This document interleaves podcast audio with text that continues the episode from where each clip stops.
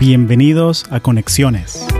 Mi nombre es Hugo Castellanos, soy ingeniero electrónico y trabajo en Silicon Valley. Amigos, bienvenidos a Conexiones. Yo ya los llamo amigos porque se llevan ya 28 capítulos escuchando el podcast. Yo ya te considero a ti un amigo, la verdad. Una de las preguntas más frecuentes que me hacen estudiantes y profesionales es, oye Hugo, ¿en verdad hacer un MBA es algo que vale la pena? Y la respuesta que de pronto no ayuda mucho es depende. Depende de tu carrera, de a dónde la quieres llevar. Sí, un MBA es una herramienta increíble para crear una red gigantesca de gente y una red auténtica, verdadera, de gente que compartió esa experiencia contigo. Por lo menos aquí en el área de la Bahía de San Francisco es muy, muy común que conozcas a un fundador de una empresa y te, le preguntes, oye, ¿cómo conociste tú a tu otro fundador? Ah, nos conocimos haciendo la maestría aquí en Stanford. Es súper común.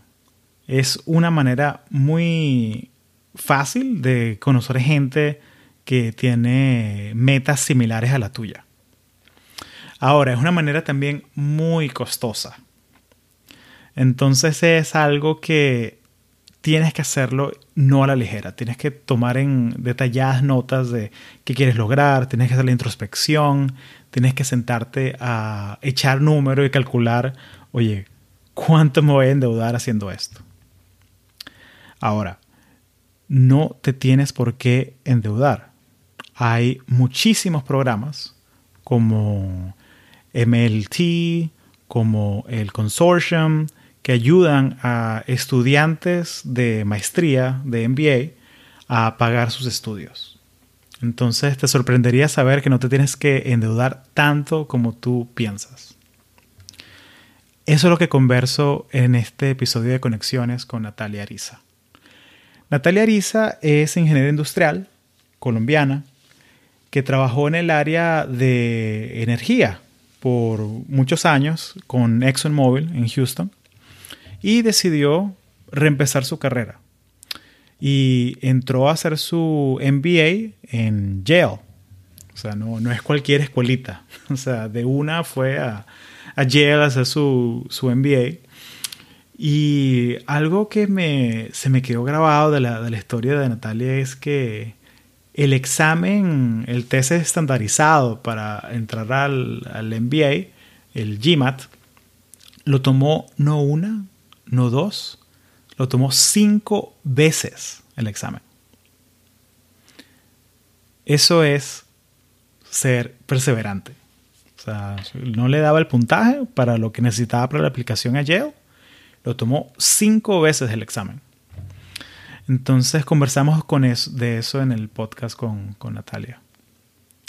También hablamos de la motivación, de por qué hacer un MBA, o sea, qué fue lo que la motivó a ella a dejar un trabajo cómodo, salir de su zona de confort y tomar ese paso. No conversamos tanto sobre la parte de las fechas, de qué mes hay que aplicar, todo eso, porque eso es algo que cambia en cada escuela. Más bien nos enfocamos en la parte estratégica de por qué un MBA te puede ayudar a comenzar tu carrera de cero en una industria nueva. En este caso, Natalia comenzó una carrera en Uber Eats, en el área de operaciones y logística, en Miami. Y es un cambio bastante interesante. O sea, irse de una empresa tan grande como Exxon y tan conservadora de alguna manera en la forma en que hace las cosas a un startup como Uber Eats. Entonces hablamos un poco de las diferencias de las culturas de las dos compañías. También Natalia nos contó acerca de cómo es superar el síndrome del impostor. Ese sentimiento que los logros que has tenido hasta ahora han sido solo cuestión de suerte, que no han sido por tu talento y tu trabajo. Eso es algo que yo creo que muchos de los que trabajamos en tecnología y somos latinos podemos llegar a sentir. En el caso de ella, imagínate, eres inmigrante, el inglés no es tu primer idioma y acabas de entrar a uno de los programas más competitivos del mundo. Así que conversé ese tema con Natalia también. Antes de seguir con la conversación con Natalia, quiero dar un pequeño anuncio. Eh, primero que nada, gracias a Juan Carlos. Nos escribe desde San Francisco y nos dice, Hugo, me encantó conectar contigo. Escuché el podcast que me recomendaste de Carlos Montesinos y me encanta la premisa del podcast.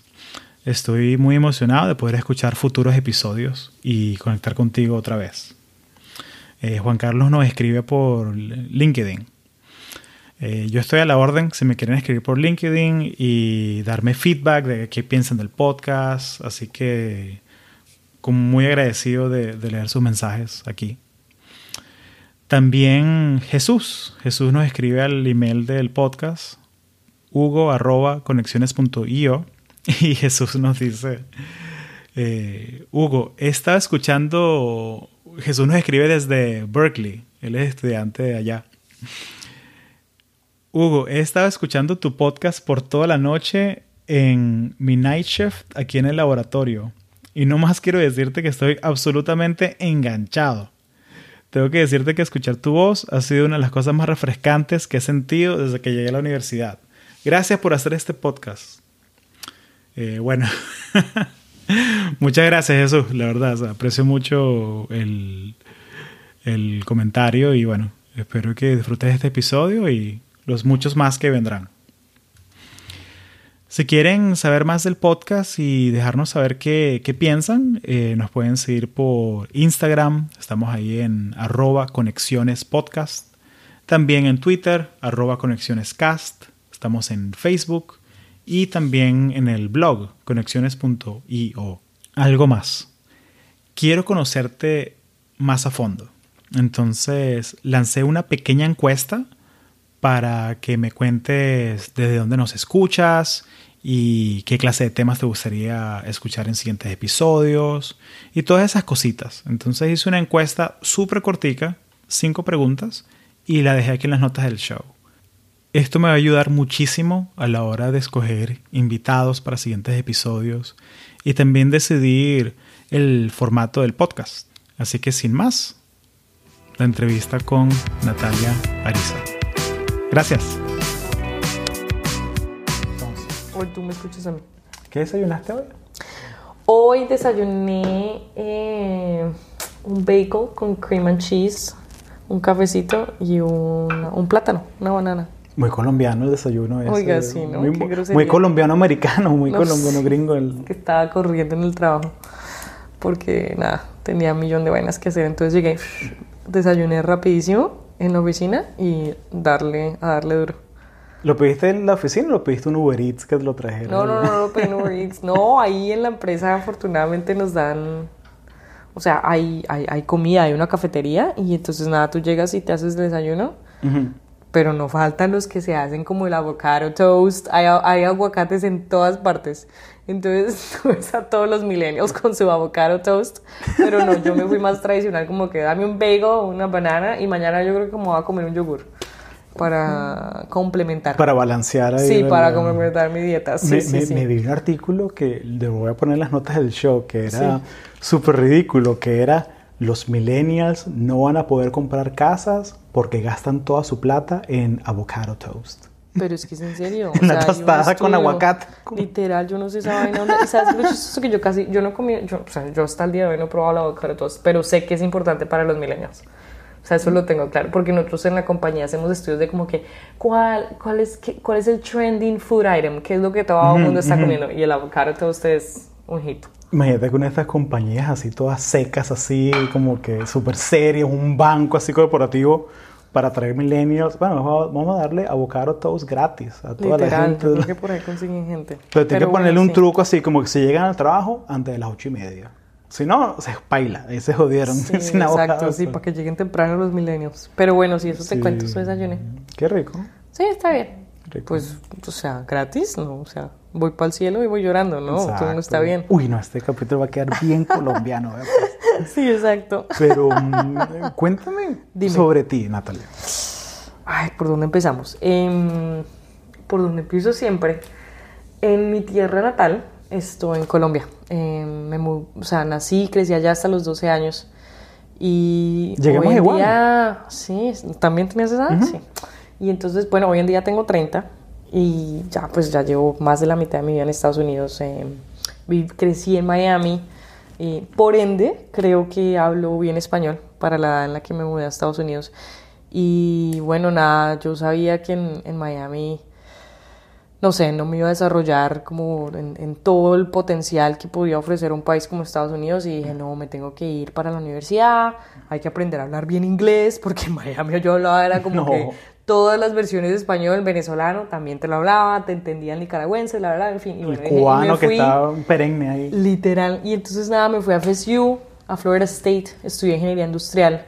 Eh, y después de la graduación me, me vinculé con ExxonMobil y allá estuve como cinco años y aprendí un jurgo de todo, la parte técnica y la parte dinámica interpersonal en el trabajo que es clave. Y bueno, nada, también hice una maestría y ahora estoy en Uber Eats después de la maestría.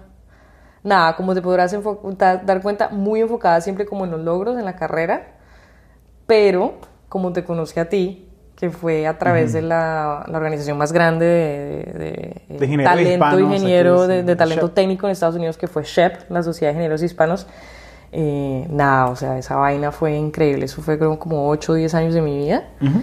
Y, y siempre lo resalto porque en esa, en esa organización fue que, que desarrollé mi, mi potencial de liderazgo y, y gracias a los amigos que, que conocí allí comenzando en Florida State, en, en la universidad, en el pregrado, es que nada, es que he, he podido lograr las cosas que, que he logrado como profesional. Sí. Es gracias a gente como, como nosotros, como tú, que cuando estábamos chiquitos aprendiendo inglés también e ingeniería a la vez, era como que, bueno, hay que sacar esto adelante, hay que mirar la hoja de vida y, y bueno, aquí estamos hoy en San Francisco, nada, para un viaje de downtown trabajo. San Francisco. Sí. Y fue la coincidencia perfecta, Sí. porque o sea, yo estoy en una conferencia aquí en downtown y tú vienes, cada ciertos meses vienes aquí a San Francisco Sí, a, a headquarters a- y bueno, lo hicimos. Gracias por hacer el tiempo, la verdad. No, gracias a ti por la oportunidad, es un honor.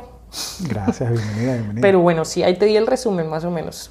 Y, y me da mucha risa que, que, que dos cositas que, o sea, tú eres súper humilde, súper humilde. O sea, estás enfocada en los logros, pero te saltaste la maestría como que muy rápido.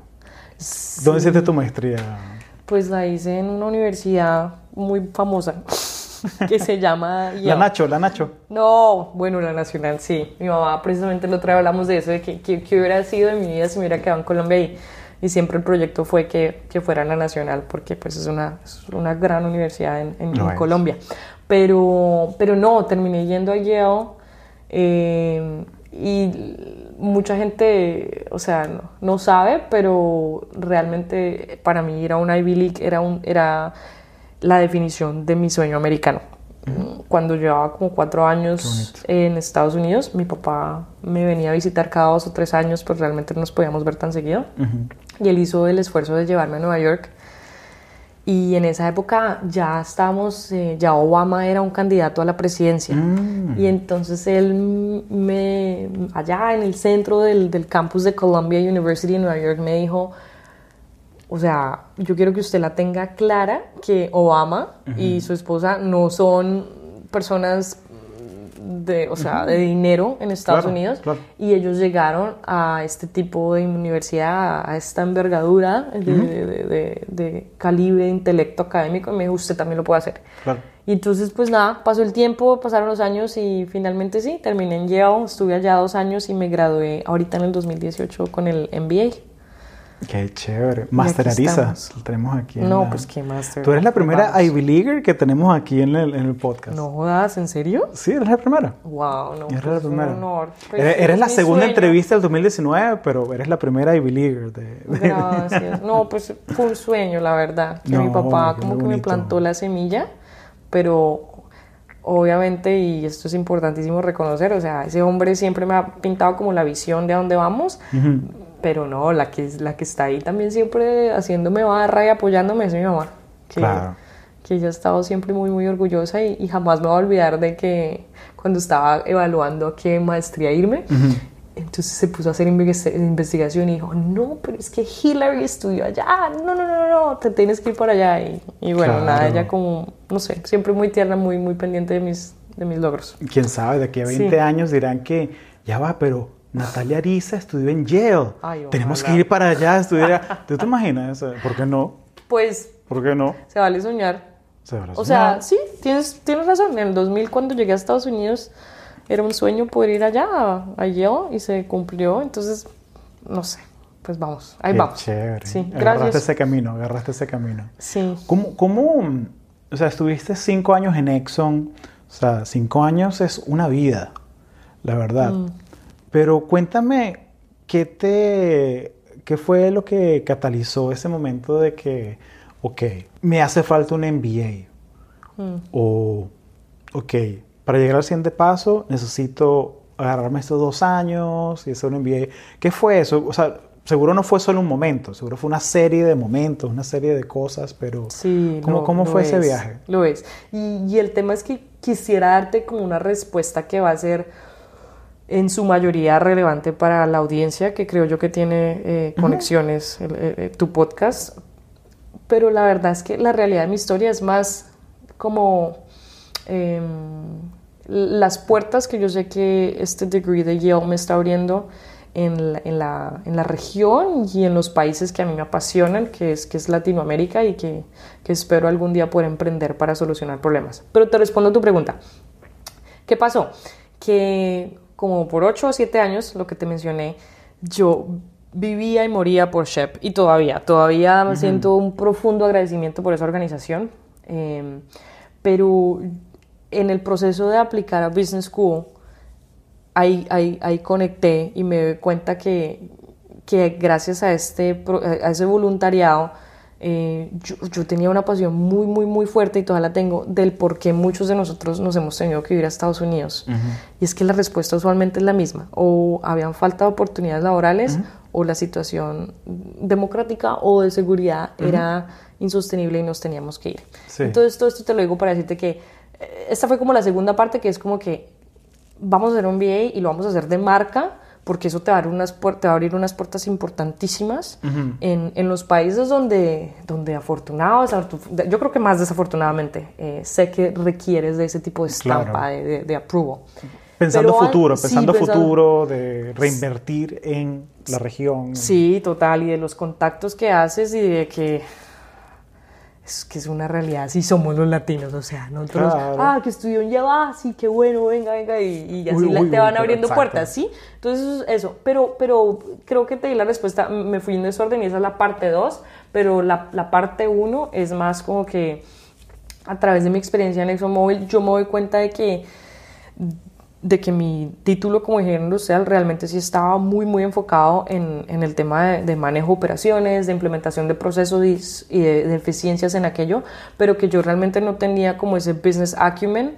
Em, que, que, realmente un MBA pues sí me iba a ofrecer. Sé que a lo largo de una carrera profesional se puede adquirir esos conocimientos, em, pero pues yo sabía que, que lo que te comenté ahorita de mi papá, o sea, ese, ese, sueño siempre lo tuve y yo decía, ok, aquí mato dos pájaros de un solo tiro. Número uno, cumplo mi sueño gringo de algún día ir a una universidad de marca como una Ivy League. Y número dos, eh, complemento o, sí, o, le, o sí, agrego a mi, a mi portafolio pues de, de, skills, de capacidades, ya el tema de, de poder mirar a un negocio en, en, en toda su envergadura, que es de verdad una estrategia holística, ventas, mercadeo, etcétera. Y creo que después de esos años en Yale sí me siento con la preparación académica. Créeme que me falta un jurgo de experiencia, o sea, claro. hay que ahora aplicar lo que aprendí. Por supuesto. ahí vamos, ahí vamos. No, Uber Eats es tremendo campo para crecer, o sea, porque toda la parte de logística, operaciones, o sea, como, como anillo al dedo, ¿no? Sí, ahorita se están complementando muy bien las dos cosas que hice porque es como, bueno, no, en realidad son nueve años, nueve y medio de Operations Management, de de, pura ingeniería industrial de operaciones por mi título y por mi experiencia en ExxonMobil y después esos dos años de, eh, estrategia, de, lo que es un MBA. Entonces ahorita estoy juntando esas dos cosas y es y es súper interesante. Y está difícil, porque es una industria muy competida, pues una industria que está creciendo hartísimo, eh, pero no, pues contenta, la verdad. Ahí vamos, resolviendo un reto un día a la vez. ¿Te acuerdas? ¿Te acuerdas así qué jugabas cuando, cuando eras niña? Claro, lo mismo que juego ahorita, fútbol. ¿Fútbol? ¿Tú, tú eras futbolera así de la...? Sí, yo, yo juego fútbol desde chiquita. En el colegio era un colegio de monjas en Colombia, entonces no me dejaban jugar, sí, por supuesto, no me dejaban jugar eh, fútbol porque estamos hablando del comienzo de los 90, 95, 96 y mm. todavía un poco de machismo, entonces las monjitas no te dejaban jugar fútbol. Pero mi papá siempre ha sido muy rebelde y... No, es que él es muy chistoso, él es, conmigo no es machista para nada, él siempre ha querido que su hija sea diferente. bueno, y hija única, o sea, él quiere que se comas el mundo completo. Y entonces nada, nos íbamos a jugar fútbol todos los sábados y mi papá me eh, hacía 100 disparos al arco. Mm. Y ahí también me enseñó a ser muy competitiva y se burlaba, me decía, ¿qué hubo? Le voy ganando. Y entonces sí me metía goles y yo era la arquera y me daba una piedra y me ponía súper, súper brava. Eh, y lo, lo, bonito es que cuando me mudo a Estados Unidos, pues aquí el fútbol femenino es mucho más... O sea, sí, es más fuerte, las ligas están mucho más desarrolladas. Y, Estados Unidos es campeón del mundo en fútbol femenino. No, una potencia total. Y entonces yo llegué a Miami y me metí a jugar fútbol. Entonces lo que te quiero decir es de que, la verdad, eso para mí nunca ha cambiado. O sea, el fútbol si hay algo constante en mi vida, aparte de mi mamá, que es mi compañera de Chocaventuras, es el fútbol. Yo lo amo. Es una religión. Qué chévere, qué chévere. Me encanta. Entonces cuando juega a Colombia, eso es... Uy, me provoca ver un juego de Colombia contigo al lado. para ver cómo te pones, para ver cómo es la pasión no, ahí. Oh, si supieras. Eso es una historia con mis amigos cuando vivía en Washington. Em, ese partido contra Brasil. Ah, yo, lloré. Eso fue un viernes. yo estaba ya en DuPont Circle en Washington mm. y lloré desde las 5 de la tarde como hasta la 1 de la mañana porque es que ah, nos eliminaron. Es el sueño, el sueño. Ese era mi sueño. Pero bueno, no, no pasa nada. Y Facao sentado ahí en las gradas, ahí como que no podía jugar. Eso fue terrible. Pero no, sí, para mí el fútbol es una religión, religión y, y fui al mundial ¿Fuiste a Rusia? El, no, al de Rusia. Ah, no, no fui. No, es que me tengo que ajuiciar porque es que no iba a ir a un mundial después de gastarme ahí toda esa plata en el NBA. Que con mucho gusto lo hablamos. Si. Vamos a hablar de eso un poquito. Del, Para que la gente sepa cómo es que es la vuelta, porque eso cuesta mucha plata, pero, ay, pero la verdad es una gran inversión. O sea, así lo veo yo. Eh, pero no, no, a Rusia no fui. Fue a Brasil. Ah, Más chévere. Sí, bacano, porque son latinos también. Total. Sí, no, Brasil es muy chévere, la verdad. Y, es una cosa muy, muy interesante porque me he dado cuenta que cuando vas a las empresas aquí, como que por lo menos en Intel pasa eso mucho, que nos encasillan como que los de Latinoamérica hispanohablante y los brasileños. Y como que sí tenemos cosas en común, pero, pero también al mismo tiempo es como que tan distintos, como que la, idiosincrasia y todo eso. Yo sé. Pero, pero es, muy, es muy bonito eso. Lo es. Te quería preguntar porque has hablado, lo has mencionado varias veces, SHEP, la Sociedad de Ingenieros Hispanos, como, mm. o sea, que te enseñó mucho lo que sabes, te preparó mucho como profesional. ¿Te acuerdas cómo llegaste a SHEP? Hmm. Más o menos. ¿O por mm. qué fue que te dio curiosidad de empezar a envolverte? Porque tú fuiste presidenta de, Florida State. Sí, presidente, y luego me obsesioné y continué con la vaina y me, me, lancé a ser representante regional del sureste del país. Y luego me gradué y me fui a Washington DC a ser eh, vicepresidente externa del, del capítulo profesional. Pero todo empezó con Peter Soler que mm. era eh, en ese entonces el presidente del capítulo eh, estudiantil de Florida State. Y nada, Peter, él, era, él es puertorriqueño y nos dijo, creo que eso fue, sí, a finales del primer año de, de mi, pues, mi tiempo en, Florida State y, y, él nos dijo que iban a haber elecciones y que quería que fuéramos y escucháramos a ver qué nos interesaba.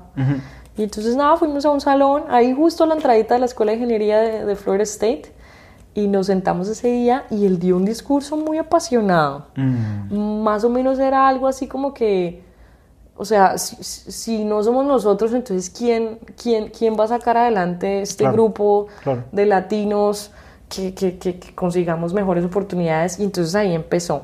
Pero hay algo que olvido mencionar y me acabo de acordar. Y es que él dio, él nos invitó a esa reunión después de haber viajado todos a San Diego a una conferencia prácticamente con todos los gastos pagos. Porque si hay algo que yo recuerdo de mi tiempo en Shep es que habían grandes oportunidades de viajar e ir a conferencias con becas, o sea, con, con viáticos todo cubierto. Claro. Y, y, yo creo que eso hablaba en ese entonces, no sé si sigue pasando, te lo confieso que no sé, de la necesidad de que haya gente como tú y como yo en este mundo eh, de carreras técnicas en el, Estados el, Unidos. El ejemplo, o sea, el ejemplo a veces... A mí me inspira mucho es la, las historias de la gente, o sea, de dónde vienen, de... Porque a veces uno ve que, ah, Alberto Martínez, vicepresidente. Oye, qué chévere, o sea, que este Martínez, vicepresidente. Sí. Y, y, hablas con él y te dice que sí, porque yo, yo estudié en Venezuela, me gradué de la Simón, yo jugaba fútbol aquí en este campo del San Agustín. O sea, te echan el cuento y es como que, ah, pero esta es una persona igualita a mí. Sí. Y si, y, y si, este man llegó a ser vicepresidente, ¿por qué, ¿por qué no? tú no? Sí. Entonces, como que saber que se puede, que se vale. Entonces, Total. y están esos ejemplos ahorita. O sea, está Antonio Neri, el CEO de HP. Uh -huh. Está Guillermo Díaz Jr., que es el CTO de, de, Cisco. Total. O sea, todos esos ejemplos están por aquí regaditos. Entonces 100%. Eso... Sí, sí, es bonito y marca la diferencia. Pero ¿sabes algo? Yo a veces lo veo más como lo veo así, o sea, y me uh -huh. encanta ver a estos como super senior leaders sí. que también son hispanohablantes o, o vienen de una familia latina y así hablen o no hablan español, Claro. no importa, qué carachas.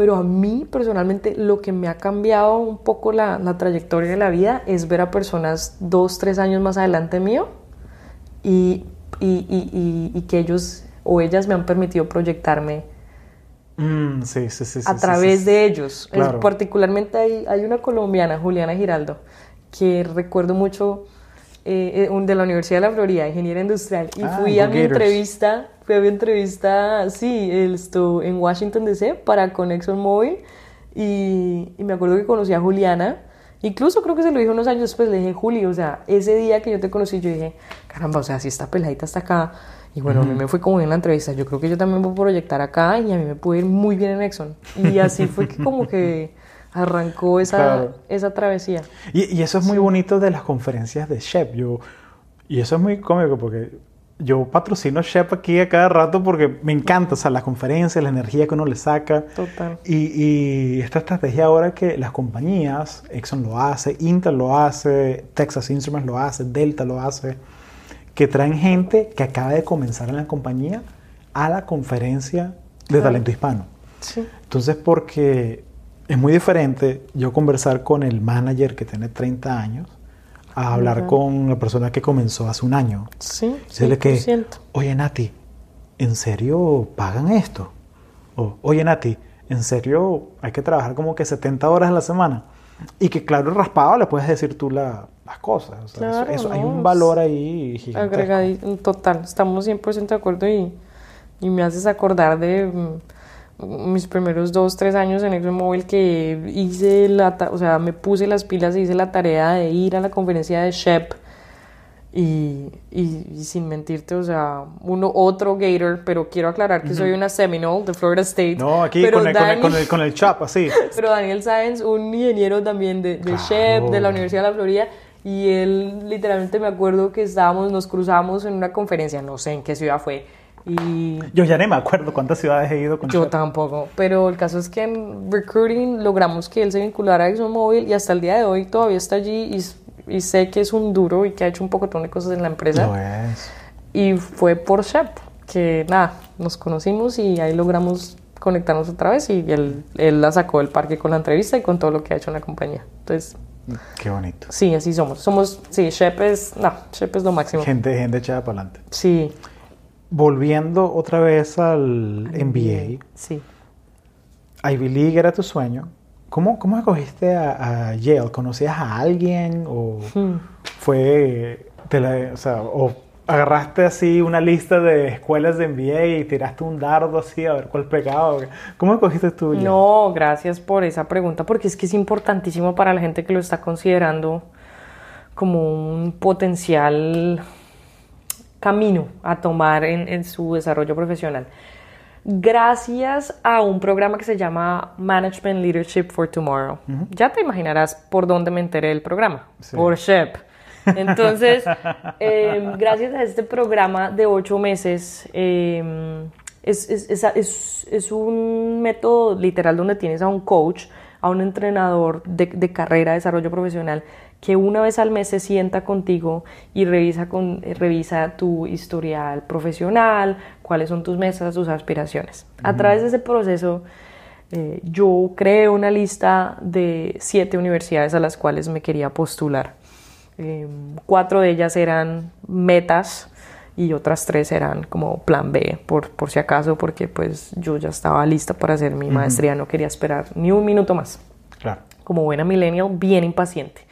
Y entonces, eh, nada, afortunadamente a través de este eh, grupo de MLT, este, este proceso de preparación, pues me terminan aceptando en, en Northwestern Kellogg y en, en Yale en, y, en, y, en, otras, pero estas son pues las, las, dos en las que yo me veo como, como en ese dilema a dónde, a dónde voy a ir.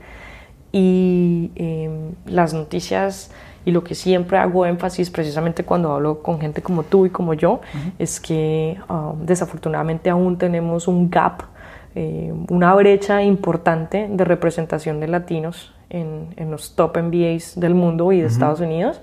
Y entonces eh, hay becas, hay becas también para gente como tú y mm. como yo. Y afortunadamente eh, Northwestern Kellogg, con un amigo colomboamericano, ahí mejoró la beca, yo negocié, ta, ta, ta, y el cuento, pero igual la beca que me dio Yale era mejor. Mm. Y entonces eh, eso fue un factor que evalué, eh, el, dinero obviamente. Número dos, el costo de vida entre, em, creo que es Evanston, eh, Illinois, al norte de Chicago, y New Haven, Connecticut. Y entonces, pues el costo de vida también era mejor. como te podrás dar cuenta, muy racional, muy analítica yo. Pero parece, parece ingeniero industrial, sí. cualquiera cree. Pero el tercero es, tú me preguntaste que si conocía a alguien. Mira que yo no sé por qué, pero yo no exploté quizás mi red en, en, SHEP para buscar a personas que ya hubieran pasado por este proceso. Entonces, afortunadamente, no, no, no, no tenía un network de, de, mentores que me orientaran a, a, a, ver a dónde me iba. Pero lo que sí fue y me pasó fue que cuando fui a Yale, eh, empecé a, conocer personas que no eran necesariamente como tú y como yo. Y eso fue, me pareció muy mm. bonito. Era eh, afrodescendientes o eh, americanos de descendencia judía, X, o sea, un montón de gente. Y lo que me di cuenta es que en Yale había algo diferente. Y era que la gente era tan ambiciosa, tan type A, tipo A, como tú lo dices, pero la gente como yo quería avanzar su carrera y hacer algo por mejorar el mundo por cambiarlo. Mm. Y sea o no sea verdad si lo cambiamos, no sé, vamos a ver, hablamos en 5 o 10 años, ojalá yo te pueda decir que sí arreglé algo en, el mundo. hablaremos antes también durante el camino, por supuesto. Sí, vamos pero, a ver. Pero sí. Pero lo que yo vi en Yale es que la gente tenía una personalidad más idealista y más de vamos a avanzar lo nuestro, pero vamos a avanzar lo de los demás también, porque, porque hay muchos problemas que, que arreglar. Y por eso escogí a Yale por plata y por, por ideales, por, por, valores. Qué chévere. sí, porque, una, una, figura es una... Porque es una serie de factores. O sea, porque capaz Yale es la escuela perfecta para ti. Pero, no lo es para otros. Pero, pero capaz para Pedro González, que está capaz para ti, que estás escuchando ahora, capaz es Stanford, es la que es. 100%. O capaz Sí, capaz es Arizona State o lo que sea, o sea, pero son los factores que uno tiene que escoger, porque hay programas que son, tú agarraste el programa de dos años, tiempo completo, sí. también hay programas de un año o programas de tres años que lo haces medio tiempo, los sábados y domingos, o sea, hay muchas opciones, muchos sabores. Uy, sí, total, y especialmente con el MBA, lo hay. Em, y puede que en nuestra audiencia hayan aquellos que, que van a diferir conmigo, eh, yo sí sigo, creyendo que el MBA es un título que muchas personas adquieren en Estados Unidos y que sí es importante diferenciarse aspirando a ir un programa, un top 10 o un top 20 dentro de los rankings por lo menos de Estados Unidos, para que esto realmente valga la pena y para que te abran las puertas post-MBA en empresas o en emprendimientos de promesa. Eh, desafortunadamente o afortunadamente en mi caso, eh, es a esas universidades como las mías a las que, a las que sí consideran. Eh, porque lo más difícil del MBA es entrar. No es graduarse, no es superar. Bueno, el primer semestre es un poquito pesado, pero. pero Sobre todo que uno, uno, uno, no tiene la entrada, entonces como que tienes que acostumbrarte también. Y aparte, como que los años no llegan solos y ya estás más viejito y llevas cinco o seis años sin estudiar, es como que, uy, es pesadísimo. Pero lo más difícil es entrar y es ahí donde yo sí lo recomiendo a la gente de que de que lo considere. Ahora soy consciente de lo que acabas de decir, dos años versus un año versus part-time. Yo creo que depende de lo que estés buscando. Yo quería hacer contactos, yo quería conocer el mundo y la verdad es que yo no sé si es que estoy muy relajada y muy folclórica, pero eh, cuando yo miro dos años y probablemente voy a tener una carrera profesional de 25, 30, oja, probablemente más, pero pues si la pego y la saco del parque con una empresa, quizás no tanto, entonces yo digo, ay, la verdad, dos años no es tan grave, o sea, no, pasa nada a comparar. No, no lo es. De verdad no lo es. Y le digo a la gente que hay becas para gente como nosotros, porque tenemos una brecha que cerrar. Y es que no hay suficientes US Latinos en los top MBAs del mundo. Exacto. Entonces, pues hay que lucharla y sacar las becas. Hay que sacar las becas. Me, recuerda mucho una, un comentario que, que, escuché en, en, Stanford, que estaba, y, y era y era una persona que está criticando eso de la falta de, diversidad, de representación. Y modo jocoso dijo, no, pero aquí en Stanford es diferente, aquí en Stanford hay mucha diversidad. En Stanford están los ricos de Japón, los ricos de África, los ricos de Brasil, los ricos de Europa, todos los ricos. Mucha diversidad en Stanford. Sí, yo sé, pero mm, bueno, pero, pero, pero, por lo menos, o sea, pero una persona que lo dijo que, que, es un chamo que es estudiante también. Claro. Lo, lo, dijo consciente, ¿sabes? O sea, como que burlándose. Sí, sí, sí. Es un amigo peruano que está en el MBA. Y, y, y, por cierto, yo, o sea, gracias al MBA, yo también ahora tengo una definición mucho más amplia de lo que diversity, diversidad realmente representa. Sí, porque es el pensamiento también. Sí, total. No solamente que sea marroncito, más oscurito. No, no, es que los pensamientos. 100%. O sea, ahorita estoy en una empresa donde hay mucha gente que viene de banca de inversión y de consultoría y donde yo soy la lenteja, o sea, la que va un poquito más despacio porque viene de la industria petrolera, pero también la que viene con, o sea, con una escuela de pensamiento quizás que, que, sí puedo aportar, que, es un, que soy mucho más metódica y que no todo es prioridad, porque es que en ExxonMobil la gente era, tenía, no sé, 15, 20 años de experiencia y ya tenía más cancha dándote un poco de orientación respecto a muchas cosas. Entonces, sí, diversity of thought, o sea, la diversidad de pensamiento es importantísima. Lo que pasa es que quiero ser muy clara con la audiencia que creo que tenemos en, conexiones, es que, caramba, o sea, para los latinos en Estados Unidos, o sea, quisiera poder decir algo diferente a lo que yo decía en el 2006, 2008, cuando yo me uní a SHEP, pero es que todavía tenemos muchas brechas que cerrar y, hay, y hay oportunidades para hacerlo. Somos 18% de la población y solamente 3% de las personas en carreras de, de STEM. Sí. O sea, si vamos solamente ingenieros, o sea, no médicos ni solo ingenieros, somos 1%. O sea, sí, es, gravísimo. Te debo la cifra, pero estoy casi segura que somos como 2 o 3% de, de MBAs. Imagínate. O sea, eso es, es, preocupante, pero también es motivante, te lo digo. O sea, porque, porque yo veo como que tenemos mucho que, que aportar. 100%. O sea, porque mm. lo que llamamos nosotros la, la malicia indígena, o sea, todas esas cosas de que, no, pero es que yo no puedo hacer este proyecto porque no tengo la herramienta, el, ya va, pero...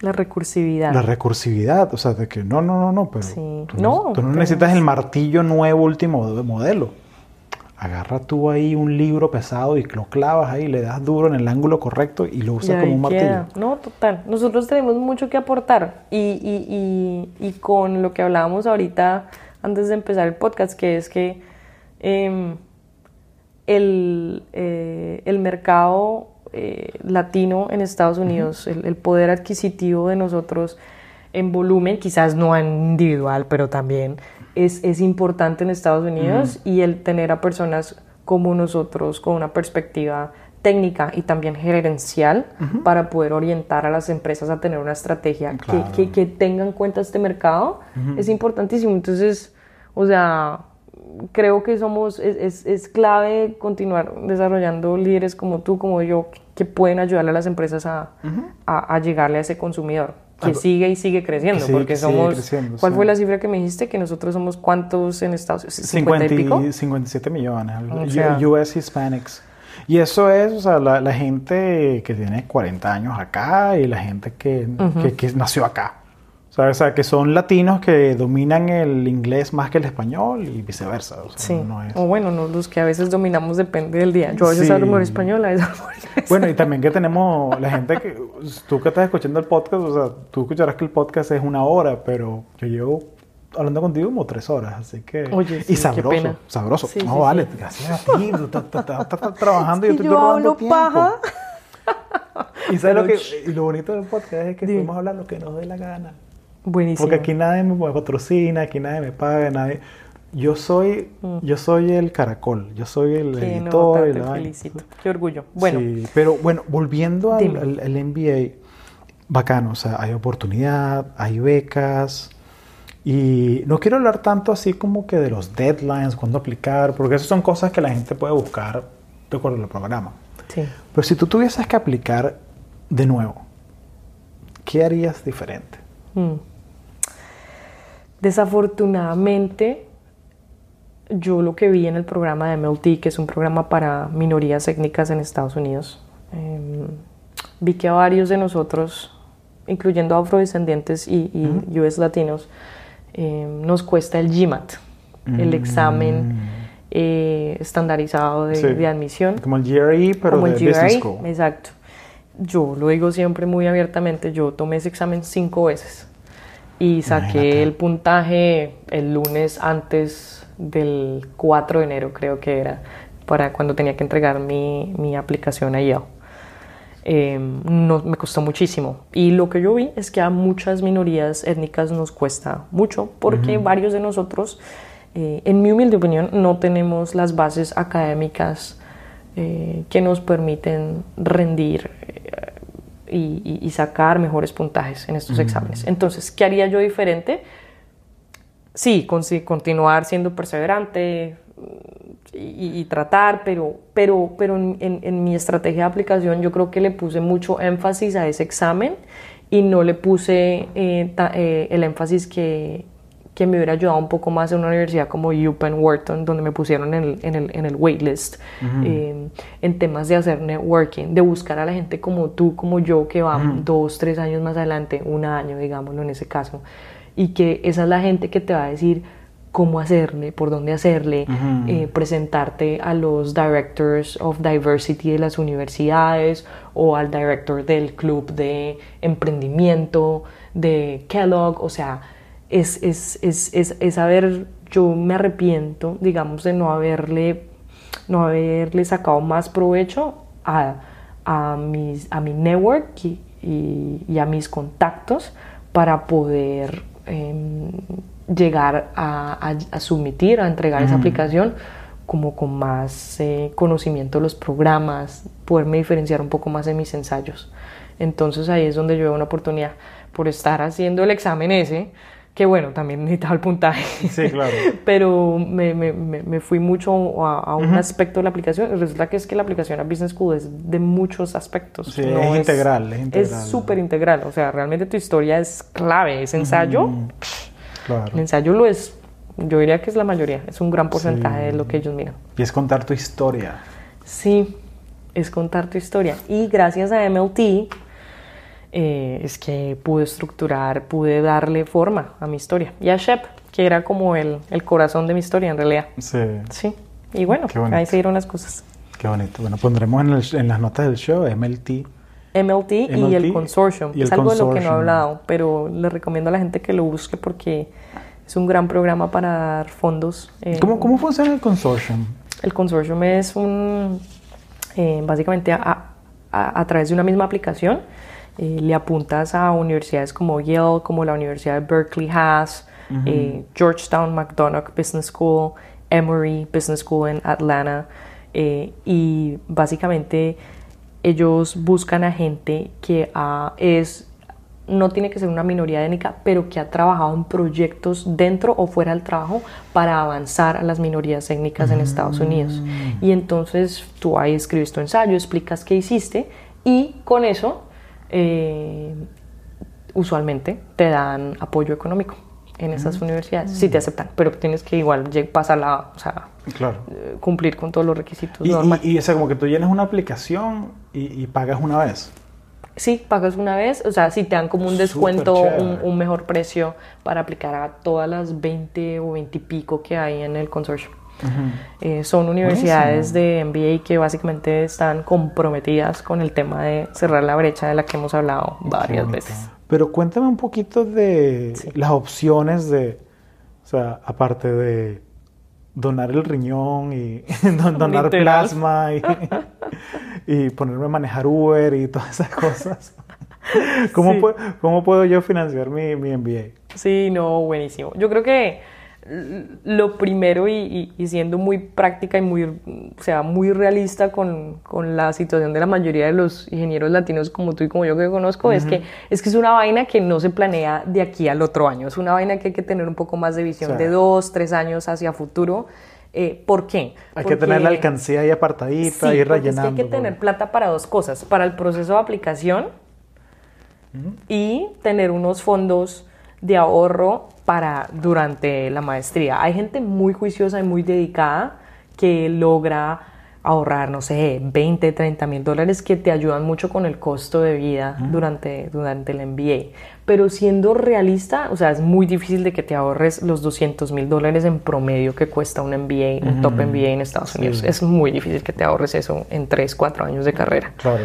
Entonces, em, lo primero es, yo diría a la gente como que de, o sea, hay que mirar dos, tres años a futuro. En mi caso, yo me gasté, pero es que soy una exagerada, me gasté como casi 5 mil dólares en el proceso de aplicación, pero acuérdate que me tomé el GMAT cinco veces. O sea, la gente normal lo toma tres. Entonces, ahí de pronto te ahorras como, qué sé yo, 500 dólares, 750 pero, pero es una realidad que para aplicar a Business School hay que ir a los programas, hay que ir a esos días de Women in Business, Diversity Day, etcétera, porque es que cuando visitas los campus es que conoces a esas personas que van uno o dos años adelante y que te pueden ayudar mucho a guiarte, a entender el programa más por dentro.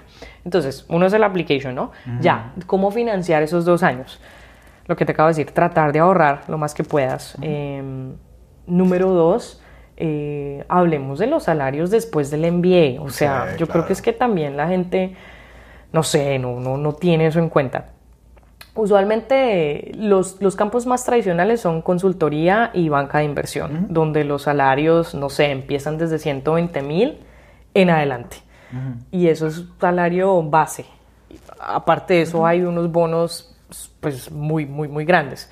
Entonces, eh, ese es el otro tema, como que la gente no quiere ver o se le olvida que, que estas oportunidades están después de, Business School, ahora son, son oportunidades muy, muy, muy competidas. Ah. Entonces, eso también lo dejo claro. Pero lo que quiero decir es que el salario después del MBA puede ser muy, muy atractivo en, en, muchos casos. No en todos, eso sí, tampoco quiero prometer el cielo y que la gente se estrelle. Y lo otro es que, perdón que parezco como un broken record, que vuelvo y vuelvo y lo digo, pero es que de verdad que a través del consortium y de MLT, la preparación que se le da a gente como nosotros que estamos en SHEP, que escuchamos tu podcast, es, es, es excelente y, y, hay gran posibilidad de que tengan muy buenas becas.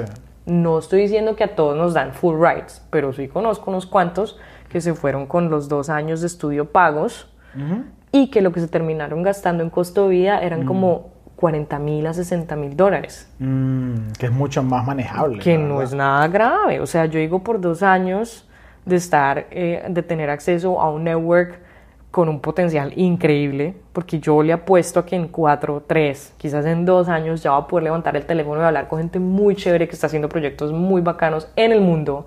O sea, yo digo, caramba, o sea, para mí, para mí esa, esa plata vale. Y lo otro es que yo hice un cambio bien brusco. O sea, yo, yo fui de Em, petróleo, o sea, en la mitad, digamos, en el sur de Nueva Jersey, haciendo mm, ingeniería industrial, pero manufactura 100%, ah, me fui a tecnología, estrategia en Miami. O sea, hice un cambio sustancial y eso lo hice mm. porque el MBA es muchas veces como un puente para hacer ese cambio.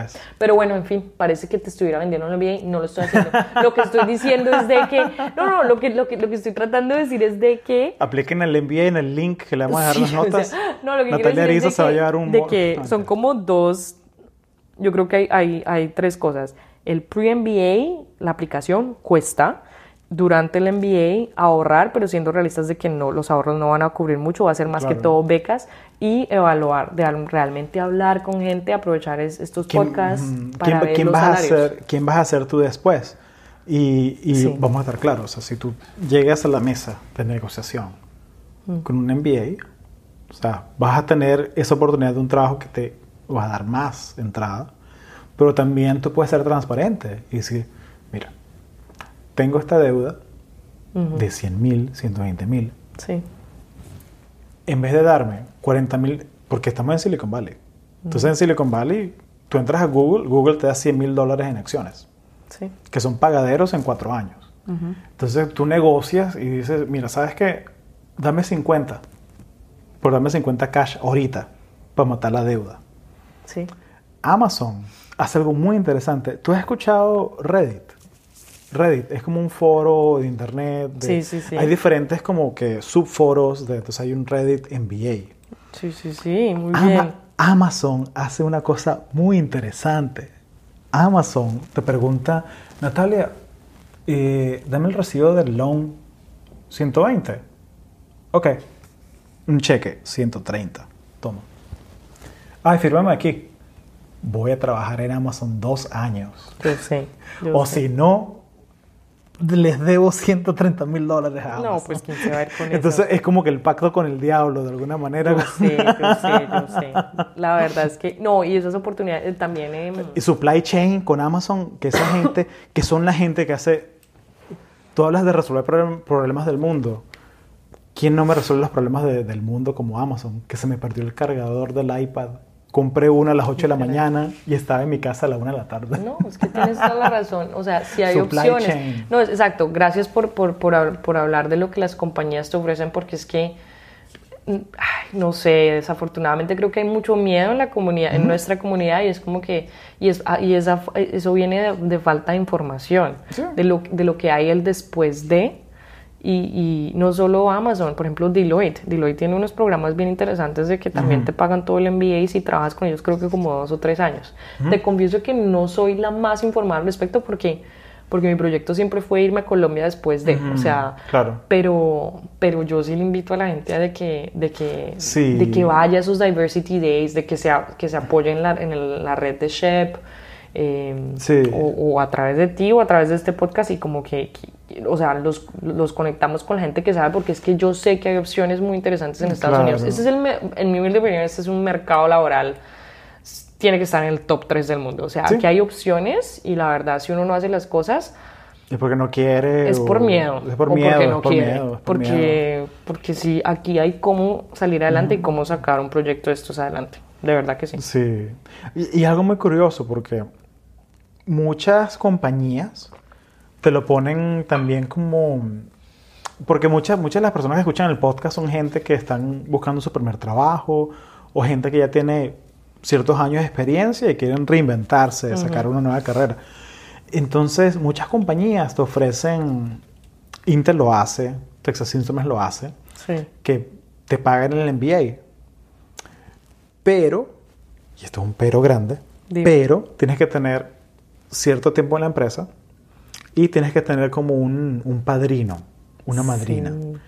Entonces, y eso fue algo muy curioso porque el reclutador y tú, joven oyente, que está buscando trabajo, el reclutador te va a decir, sí, sí, sí, sí, trabajas un par de años acá y te pagan el MBA.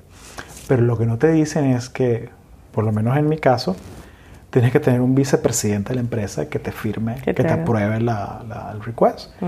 Y hay un límite, solamente pueden ser 50 mm, mil dólares al año, que yo sé, suena como mucha plata, suena como mucha plata, pero créeme que eso está diseñado para apenas cubrir lo que te cobra Berkeley o Santa Clara University o estas escuelas de... Pero si estás con una empresa que te ofrece ayudarte en el MBA, oye, es, es algo privilegiado. O sea, y si tú eres una persona que en tu plan de carrera está quedarte en esa empresa, puede que funcione. Puede sí, que funcione.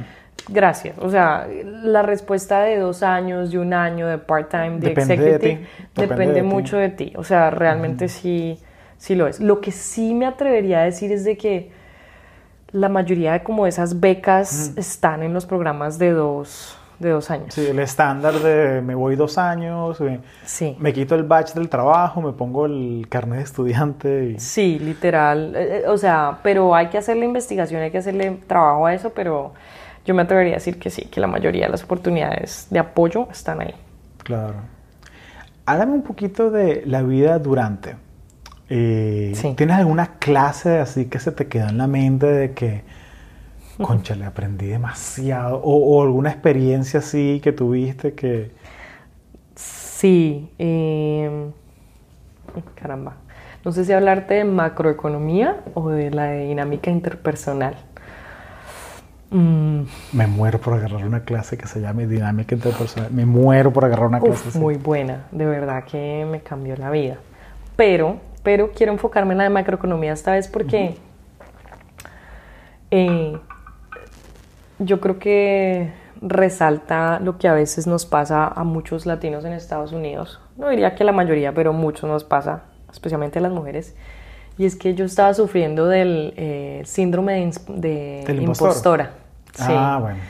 Y, y, me estaba costando mucho la parte académica en yo, de verdad. Pero igual yo sobrevivía y sacaba ahí, hay una nota que se llama proficient, que es ahí como justico. O sea, no es excelente, pero ahí en la mitad, un 3. De un 1 a un 5, un 3. Y entonces, em, no, yo llevaba sufriendo mucho y, y llegué a la clase de macroeconomía y ya habían pasado cinco semanas, ya se iba a acabar la clase. Y fui a los office hours del profesor de, de, macro, un uruguayo. Mm. No, y ese señor me dijo, no, me dijo Natalia, usted está muy perdida. Yo le dije, profe, es que nada, me está costando mucho y bla, bla, bla, el cuento, ¿verdad? Que yo no tengo las bases. Le dije, me dijo, ¿cómo que no puede? Me dijo, pues si usted no tiene las bases, esta es oportunidad para sacarle provecho a estar en unas mejores instituciones académicas del mundo. Venga a ver para acá que usted va a aprender a macroeconomía. Y ese profesor, faltando seis días, incluyendo fines de semana antes del final, me recibió en la oficina como cuatro veces y, y, de como 300 y pico de personas, créeme, ¿verdad? Que con un jurgo de dudas internas de que yo no, yo no sabía cómo había entrado allá, que eso, yo no sé cómo me había colado. Mm. Imagínate que me saqué como el, puntaje número 8 de los 350 personas, o sea, la saqué del estadio con el examen. Y, y el profe me recomendó antes de, irse a otra facultad, a la facultad ya de economía, no de administración de Yale, me recomendó para que fuera asistente del profesor del otro año. Entonces pasó un año y terminé yo siendo asistente de macroeconomía. Te cuento la moraleja o la historia porque yo quería como compartir el tema de que a veces lo que, o sea, lo único que toma es que una persona crea en ti eh, pero definitivamente tienes que tú también darte la oportunidad de creer en ti misma. Y yo no me la creo que yo haya tenido la oportunidad de disquear sesiones de tutoría de macroeconomía. O sea, no, no me la creo en, por, cuando me costó tanto. Eh, pero dos, me encanta que hoy en día leo artículos del Financial Times eh, de la economía y puedo tener una opinión informada de que la economía se está recalentando un poco porque está el labor market, el mercado de empleo apretado, eh, porque el índice de consumidor de los precios está subiendo. O sea, hay varias cosas que yo digo, wow, de verdad sí la aprendí y la aprendí porque un profesor me, me retó. O sea, me cambió la vida ese señor, lo adoro. Se llama Lorenzo Caliendo. Lorenzo Caliendo, un saludo al profesor Lorenzo, profesor uruguayo. Muchas gracias, profe. Súper querido.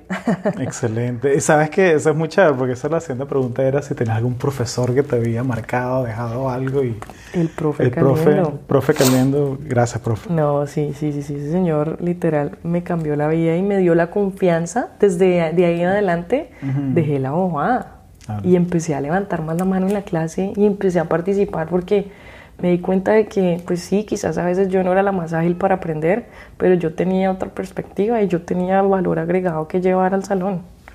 y, ya, se me pasó la bobada, pero era porque el profe me regañó y pues aprendí. Y a ese hace falta un regañito. A ese hace falta un regañito. Es los, incentivos, o sea, o la, zanahoria o el garrote. Exacto. O sea, porque de alguna manera. O sea, tú aprendes o con el balón de fútbol o con la correa, papá. O, no juegas afuera o te pego, o lo que sea. Literal. Cuéntame, porque hablamos del MBA, de cómo fue, cómo fue la, la parte de la búsqueda de trabajo, pero creo que no comentamos un poco sobre por qué Uber Eats. O sea, por qué mm. tienes esta Carta de presentación pesadísima, o sea, de que ingeniería industrial, latina, cinco años de experiencia trabajando en la industria. ¿Por qué no volviste a, petróleo? ¿Por qué te fuiste a este mundo de logística? O sea, mm. Uber, o sea, una de las empresas tech, San Francisco, uno de los grandes unicornios que tenemos. ¿Por qué ese salto? Mm, dale. La, la respuesta corta es que el destino me quería en Uber Eats. porque, porque yo después del MBA, y esto también lo comparto muy, muy, o sea, con un propósito, y es que sé que muchos de nosotros, para muchos de nosotros, estar cerca a nuestra familia y estar cerca a nuestros seres queridos es importante, o sea, es, algo que con lo que nacemos, crecemos y, morimos. y yo quería estar en Miami o en Bogotá y Uber Eats fue la empresa que me dio oferta en, los dos, en las dos ciudades después del MBA. Entonces, te soy franca, fue una cosa del destino. Pero, pero, eh, mi, mi, sueño guajiro, mi meta a mediano o largo plazo es emprender. Eh, ojalá en, en, algo, en un emprendimiento social, en el tema de educación o en la agricultura en Colombia. Y, y, y yo lo que, lo que vi en Uber Eats es, es el punto perfecto entre una empresa que me da ciertos beneficios y garantías eh, que solo empresas de grande escala pueden ofrecer. Em, y eso te lo digo, qué sé yo, bueno, beneficios, tú me entiendes, quizás el tema de los sueldos, quizás el tema del seguro de salud, eh, digamos como la confianza de que va a haber una estabilidad laboral, pero a la misma vez Uber Eats es una empresa tan joven que es muy, eh, el ambiente es muy de, construir, de armar. Y es algo que yo me di cuenta que en ExxonMobil desafortunadamente ya no había, era una empresa, es una empresa tan establecida que poder cambiar procesos, que poder plantear nuevas ideas en el mundo en el que yo estaba de operaciones y de activos, de máquinas, de plantas, era bien difícil. Entonces aquí en Uber Eats encontré una empresa donde no hay menos activos, eh, físicos, por decirlo así, ¿sí? Y entonces eh, las propuestas y los cambios se pueden hacer más fácil, pues por la naturaleza del negocio, y dos, por la, por la edad de la empresa y por el promedio de edad de la empresa de, los trabajadores, como yo, que somos muchos muy jóvenes. Entonces lo que yo dije es, caramba, o sea, un par de años en Uber Eats van a ser súper, súper, eh, ¿cómo le diría yo? Productivos y me van a hacer una mejor emprendedora futuro. O sea, yo lo veo como una escuela de emprendimiento. Entonces, por eso estoy acá. Y porque es súper enfocada en el consumidor. Yo sé que mis emprendimientos, con la idea que se me ocurra sacarla del parque, espero yo, es algo que va a ser enfocada al consumidor y en estar en un B2B focus business, o sea, tan enfocado, bueno, no sé cómo se dice esto en español, pero cuando estás, estás en un modelo de negocio de empresa a empresa eh, pues es diferente. Aquí realmente me toca entender al consumidor, o sea, entenderte a ti, por qué pides Uber Eats, ta, ta, ta, y ver cómo logro que ordenes más veces a la semana. Porque está lloviendo y no me quiero mojar. Exacto, el clima, no, gracias por eso, porque el clima es algo que monitoreamos muy seguido. El clima y, y también vas a ver que, y es muy interesante esa parte, yo, yo soy un geek de, de, los datos, me encantan los datos y analizar patrones y y, fue un juego averiguar que el podcast lo bajan más si lo lanzo el lunes. por eso ahora todos los lunes lanzo el podcast. Pero mm, eh, el clima y también la fecha a veces si es quincena o no es quincena. Total, esa vaina eso, es una cosa loca. No, sí, tienes toda razón. Pero sí, no, yo quisiera, Hugo, la verdad, decirte que, uy, no, es que siempre mi sueño fue estar en el delivery food delivery. No, no, no, no, es un paso, es un paso. No, esto, esto es, sí, esa es la otra. Y eso es algo, y sé que es alguien que conocemos y espero yo poderle compartir este podcast. Es algo que, que viene de una enseñanza que me dio Fernando Rosario. Y es que. Ah, el profe sí, claro. Es que ese loco hace muchos años me enseñó. Ese loco, pana. Sí, pues que es loco. Pero es, bien loco, pero, pero inspira, carajo. Sí, no. O sea, él me dijo, Natalia, o sea, tú tienes como dos opciones en la vida con el tema de tu carrera profesional.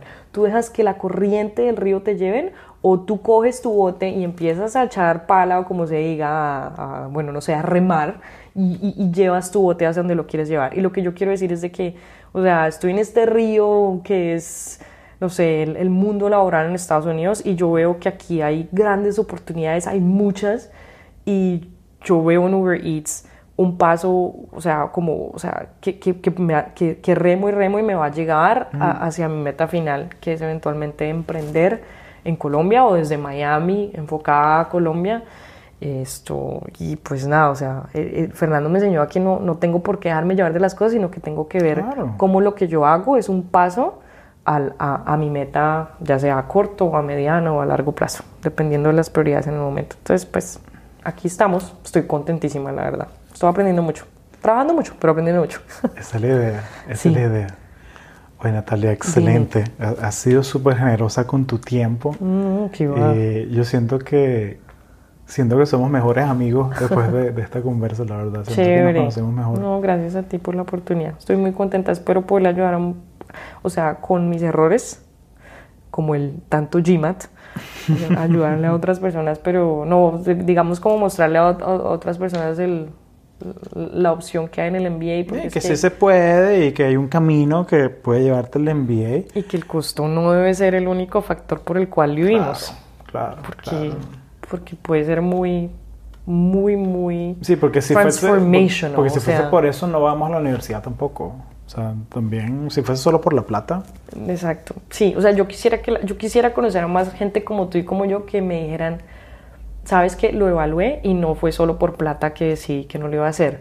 Fue porque no era el porque no era el paso adecuado a mi carrera. Pero nada me da más tristeza que conocer a gente que yo sé que sería un cambio importantísimo sería como un, un, trampolín increíble en su en su proyección profesional y que no lo consideren sencillamente por ese limitante ahora no es un limitante insignificante yo sé que es la plata pero caramba, o sea, hay, hay, hay, hay que pensar un poco más a futuro y, y, más en este país, que es un país que está lleno de oportunidades.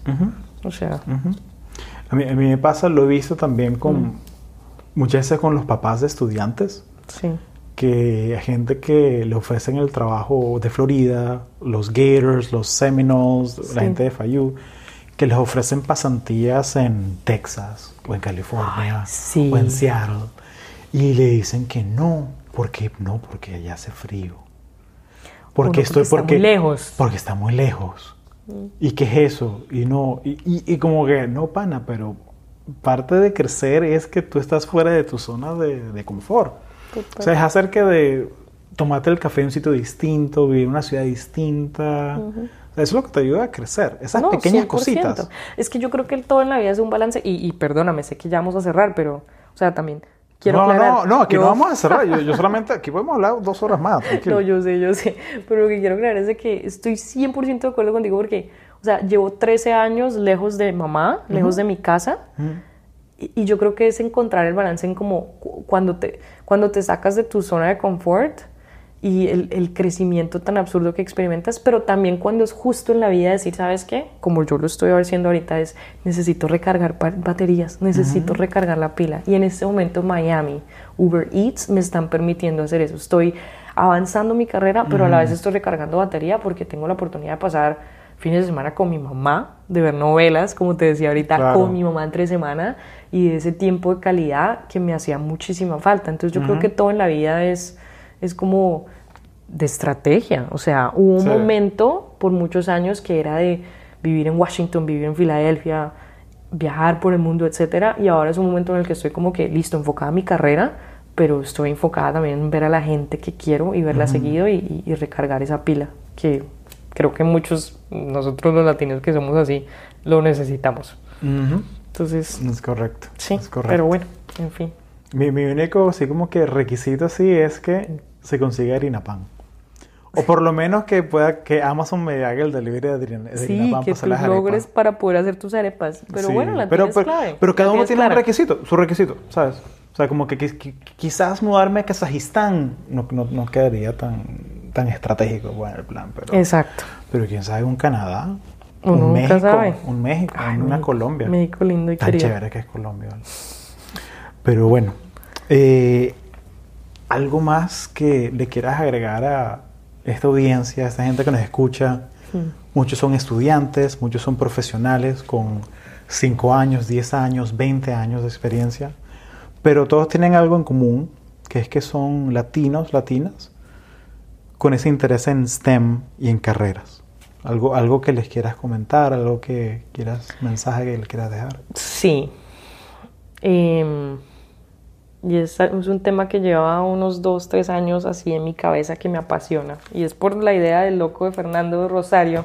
Un saludo al loco de Fernando Rosario. Ay, sí, que lo, lo aprecio mucho. Y es que yo creo que em, los, los pilos, los juiciosos que escuchamos este podcast y que logramos sacar una carrera en STEM eh, por juiciosos, por dedicados, eh, muchos con 3, 5, 6, 7 años de experiencia se encuentran, digamos, en, en una trayectoria lucrativa, en, en un punto bien donde van a venir próximos retos, puestos laborales y eso, pero donde quizás muchos yo veo no están satisfechos como para dónde va la Mm, corriente, lo sí. que te hablaba ahorita del río y como que yo creo que sea algo que me apasiona a mí y veo una oportunidad allí precisamente dentro de esa comunidad de SHEP es de que, o sea, vivimos en, en, en una de las economías, si no sabemos bien, la más importante del mundo y es como que ya muchos no vivimos en Latinoamérica, que bueno,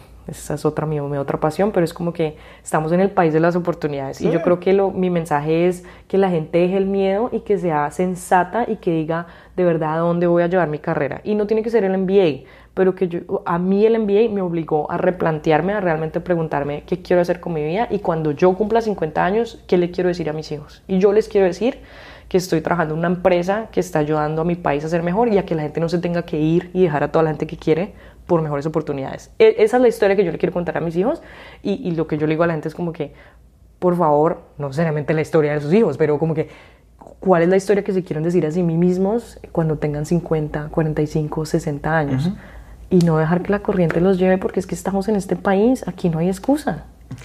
Entonces, ese es como el reto, la verdad, que yo le digo últimamente a mucha gente que está en Corporate America, ganando plata, bien, pero que no están satisfechos para dónde van. Sí. Que dejen el miedo y que se replanteen las cosas. ¿Por qué dejarse llevar? Ese es mi mensaje. Excelente, Sí. excelente. Gracias. Bueno, que piensen esto mientras están manejando para el trabajo. Capa- capaz den la vuelta de nuevo y váyanse para la casa y pidan un mental health day para, para reflexionar, así. Si, si estás ahorita, e- este episodio va a salir como en, va a salir en febrero, entonces bueno, capaz es un día soleado, váyanse para la playa. Ay, qué pecadito. Me van a llamar de Corporate America. Los managers van a decir, oiga, ¿usted qué hace repartiendo? Te va a llamar Corporate America, mujer. ¿Dónde está el teléfono de Corporate America? No, eso, es que eso, tengo- eso es como no, cuando... espérate, yo tengo, por ejemplo, amigos allá en Exxon que van a decir, oiga, ¿usted qué es lo que está hablando ahí? Tanta basura. Pero lo que yo quiero decir es Te va a llamar, te va a llamar el jefe del jefe, te va a llamar Dara. Ay, sí, literal. Dara te va a llamar, es que, mira, mira, Natalia, yo no hablo Deja español, pero me tradujeron esto y... Bueno, en fin, tienes toda la razón. Nadie me va a perseguir, pero la gente entendió. Sí, no, no, pero yo digo que me da risa que tú dices que Corporate America te va a llamar. Eso suena como cuando uno llamaba en Venezuela por teléfono. No, no, que tengo una llamada de Estados Unidos. Ya va. Pero O ¿cómo sea, así que- Estados Unidos, los 300 millones de Tienes la personas se pusieron de aquí. No, sí, sí, es que uno dice unas vainas, tienes toda razón. Pero bueno, usted, tú me entendiste. Yo te entendí listo que listo. Oye, excelente, excelente. Reflexionar y pensar que a dónde queremos llevar esta carrera. Me encantó ese, Sí. esa imagen de qué le voy a decir yo a mis hijos cuando tenga 50 años. Me encantó esa imagen porque, porque, porque es algo súper, súper, súper claro.